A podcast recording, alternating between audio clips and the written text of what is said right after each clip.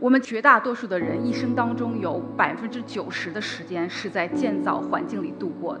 建筑不仅给我们遮风避雨，建筑其实每一刻都在潜移默化地影响着我们的情绪。感人的建筑是什么样的建筑？是一种 suffuse space，弥漫空间。建筑不是一个简单的构筑物，不是把人从自然中隔离出来的工具。好的建筑。其实是让人回归自然，人产生情感的过程是和建筑不停互动的一个过程。我希望未来的城市没有冷漠的建筑，体会生活带给我们的每一刻的感动。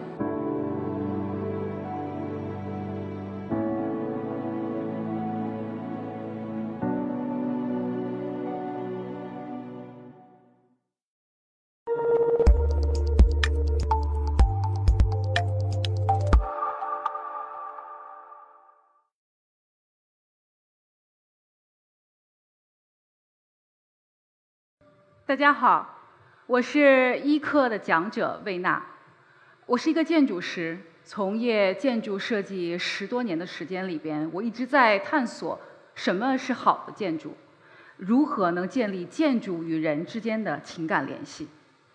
我是个北京人，我出生在北京，在北京长大，就离这里很近的地方就是我的母校北京四中，我在那里度过了非常珍贵的高中时光。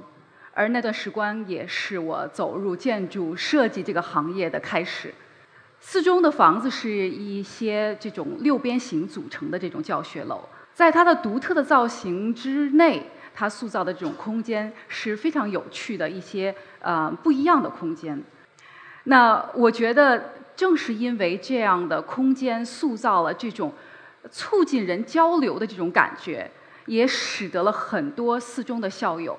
建立了这种超越了班级、超越了年级的这种深厚的情感。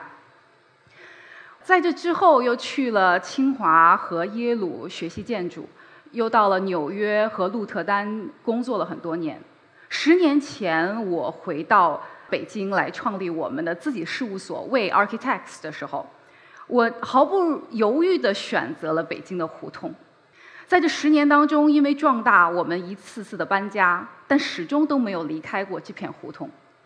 这种千奇百怪的名字和这种形式各样的院落，还有这种嗯丰富的人生，在这样的胡同里边，带给我们了很多设计的这种灵感。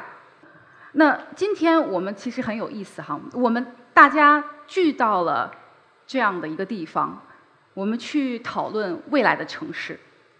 我们其实，在一种浓重的商业化的气息当中，随着互联网时代信息的洪流，以一种不可抗拒的力量和速度飞奔着。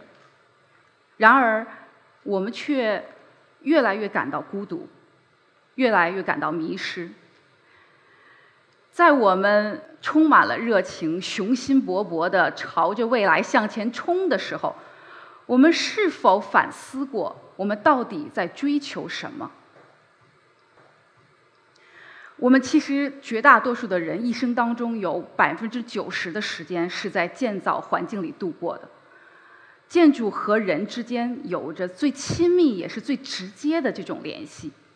我们在塑造建筑的同时，其实可以看到，建筑不仅给我们带来了遮风避雨，建筑其实每一刻都在潜移默化地影响着我们的情绪。因此，我觉得在做建筑设计的时候，我们更应该去注重的不光是它的带给人的这种生理上的需求，更多的要考虑建筑带给我们精神上的需求。大家可以看到图的左右两边哈，左边是其实大家很多人都能够有产生共鸣，在这种城市化里边的这种呃分工合作制的情况下，我们产生了很多类似于这样的办公空间，在这样的办公空间里面，我们人变得越来越冷漠，我们其实在这种空间里产生了各种各样的焦虑。右边是我们刚刚完成的一个项目，在这个房子里边来安装空调的工人，情不自禁地抱着这个柱子，他跟我说他一定要抱一会儿，说这个房子让他感觉到了小时候的那种感觉。这个房子让他感动。建筑除了满足人的这种生理需求，一个好的建筑其实是应该带给人心灵上的触动。感人的建筑是什么样的建筑？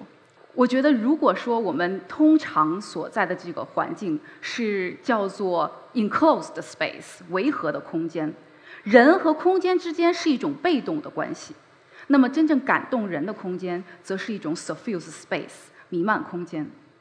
它是一种超越了这种界限的一种空间，因为人产生情感的过程是和建筑不停互动的一个过程，所以弥漫空间其实是超越了形式，模糊了边界，它是一种人和物质体互相互动一场场景。呃，这是我们的一个呃，二零零九年的时候为山东日照市城市规划馆竞赛做的一个设计。我站在这片空地当中，就在感受哈，我感受到这种明媚的阳光和这种徐徐的海风吹到我的身上。我想，这里哪里是个空地？这里面充满了阳光和海风。我们其实人和自然环境当中有一种与生俱来的直觉感受。这种直觉感受是超越了我们常说的这种五感。然而，人的感知是有惰性的。如果我们长期处在一种不变的条件下，我们会丧失对环境的这种感知的敏锐度。我们需要一系列变化的条件来锐化我们的感知。就比如说，我们在充满了空气和阳光的环境里边，我们反而忘记了它们的存在。但是，当阴影出现的时候，我们反而看到了阳光，所以在这个项目当中，我希望通过雕刻阳光来塑造建筑。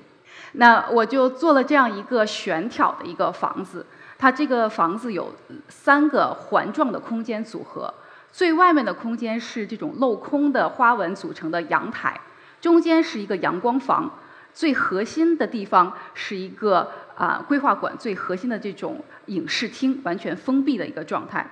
所以从外到里，逐步的，它是一个一步一步封闭的一个空间。大家可以看到，其实绝大多数的建筑都是固定不动的，但是我一直希望能够创造一种人与建筑之间的互动关系。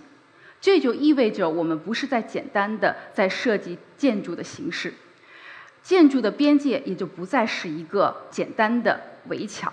我们的建筑的边界更应该是一系列人在不停条件下感知的一种变化。呃，在这个房子当中，如果要是想嗯建立人与建筑之间的这种情感联系，我们就需要去思考人在环境当中的不同的感受。我们在这个房子当中嗯想了一件事情：如果说封闭的空间，我们常见的这种维和的空间。进入这个空间是一个动作，一个我们走到门前、跨过门、关上门这样一个动作。那么，在一个弥漫空间的一个建筑当中，我希望在这个规划馆里能够呈现出来的，是把进入这个动作转化成一系列的经历。当人走到打出的花斑影的时候，人还在户外，但是人已经感觉到建筑的存在。当从花斑影走入一个实的这样的光呃影子的当中的时候，人们的这种对建筑的感知被进一步的确认了。然后人慢慢的走到了啊最上面的这个镂空的阳台里面，人已经在建筑里边了，但是仍然可以感受到阳光和海风。随即人进入到这个阳光房里边，阳光还在，但是人对海风的感触已经没有了。最终，人一步一步的走到一个最核心的我们规划馆里边的这种影视空间，一个完全的人造的环境里。这一步一步的走进建筑的过程，其实就是和建筑一步一步的亲密，同时也是一步一步的感知自然，更是一步一步的感知自己。我们人其实本来就是自然的一部分。在人类的发展的过程当中，我们不断的去征服自然，在征服自然的过程当中，我们一步一步的把自己从自然中隔离出来。然而，建筑并不是把人从自然中隔离出来的工具。好的建筑其实是让人回归自然。这个房子看起来在这里像是很久的样子，但实际上它是我们前不久改造的一个房子。它以前的样子是这个样子，它是赤溪村一个山谷里边一个小溪边上的一座老房子和两个羊圈。我踏上这个村子的那一刻，就被这个环境深深的打动了。流淌的这种溪水发出的这种哗哗的声音，刚出生的小羊咩咩的就朝我们走来。这种斑驳的石墙上面有很多这种植被，可以感受到大自然这种生机勃勃、包容万象的力量。我在想，也许过去这里的祖辈来到这里的时候，是为了寻求大自然的庇护，但在这里世世代代的他们生活了下来，和自然融为了一体。我希望我们的建造能够尊重并且赞美这种人与自然的和谐之美。基于对这种嗯感动，我们希望在这里建造一个房子，是一个有生命的房子。它植根于这片土地，在这片土地生长的每一刻，都是这片环境当中独一无二的一部分。我们采用了传统的榫卯结构，我们用了很多回收的老木料。那在建造的过程当中，也是由当地的村民和周围的工人来完成的。这些回收来的老木料、老门窗，是从当地的其他的老房子里来的。他们带着过去的历史、过去的记忆，在这个房子当中重新组合，开始了一个新的生命。我把这个房子取名叫做“小西家”，希望它一直能够有家的温情。我经常喜欢说，我有的时候在采用一种电影的方式在做建筑设计。我去设置未来，我想这个环境当中要给人传递的这种情感。我再去设计能够引发这种情感变化的一系列的路径，最终再布置出能够激发出这些情感的场景。然而，建筑当建成之后，因为来到建筑当中的不同的主角，实际的故事会比我们设计的故事更加丰富多彩。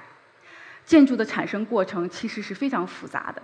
从远古时代搭的这些呃棚子，我们做的这些洞、岩洞，到今天我们做的这些钢筋混凝土的盒子，我们一步一步在突破技术的壁垒。也许在过去，因为我们的技术还不够发达，我们在建造的过程当中忽视了人与建筑之间建立的这种情感联系。那么未来。随着智能化和虚拟空间的发展，会为我们提供更多可能实施的方法。但是我们需要不停地提醒自己，方法不是目标。我们不是为了科技而科技，不是为了未来而未来。我们最终要回到一个新的人文精神，满足现代人的精神情感的需求。建筑不是一个简单的构筑物，建筑是。满足人的精神需求。我们人类在建造建筑的同时，建筑也在塑造着我们的生活。生活不一定都是高效的，也不一定需要华丽。就像我们所在的这片胡同，这张照片是我在我们的门口拍的。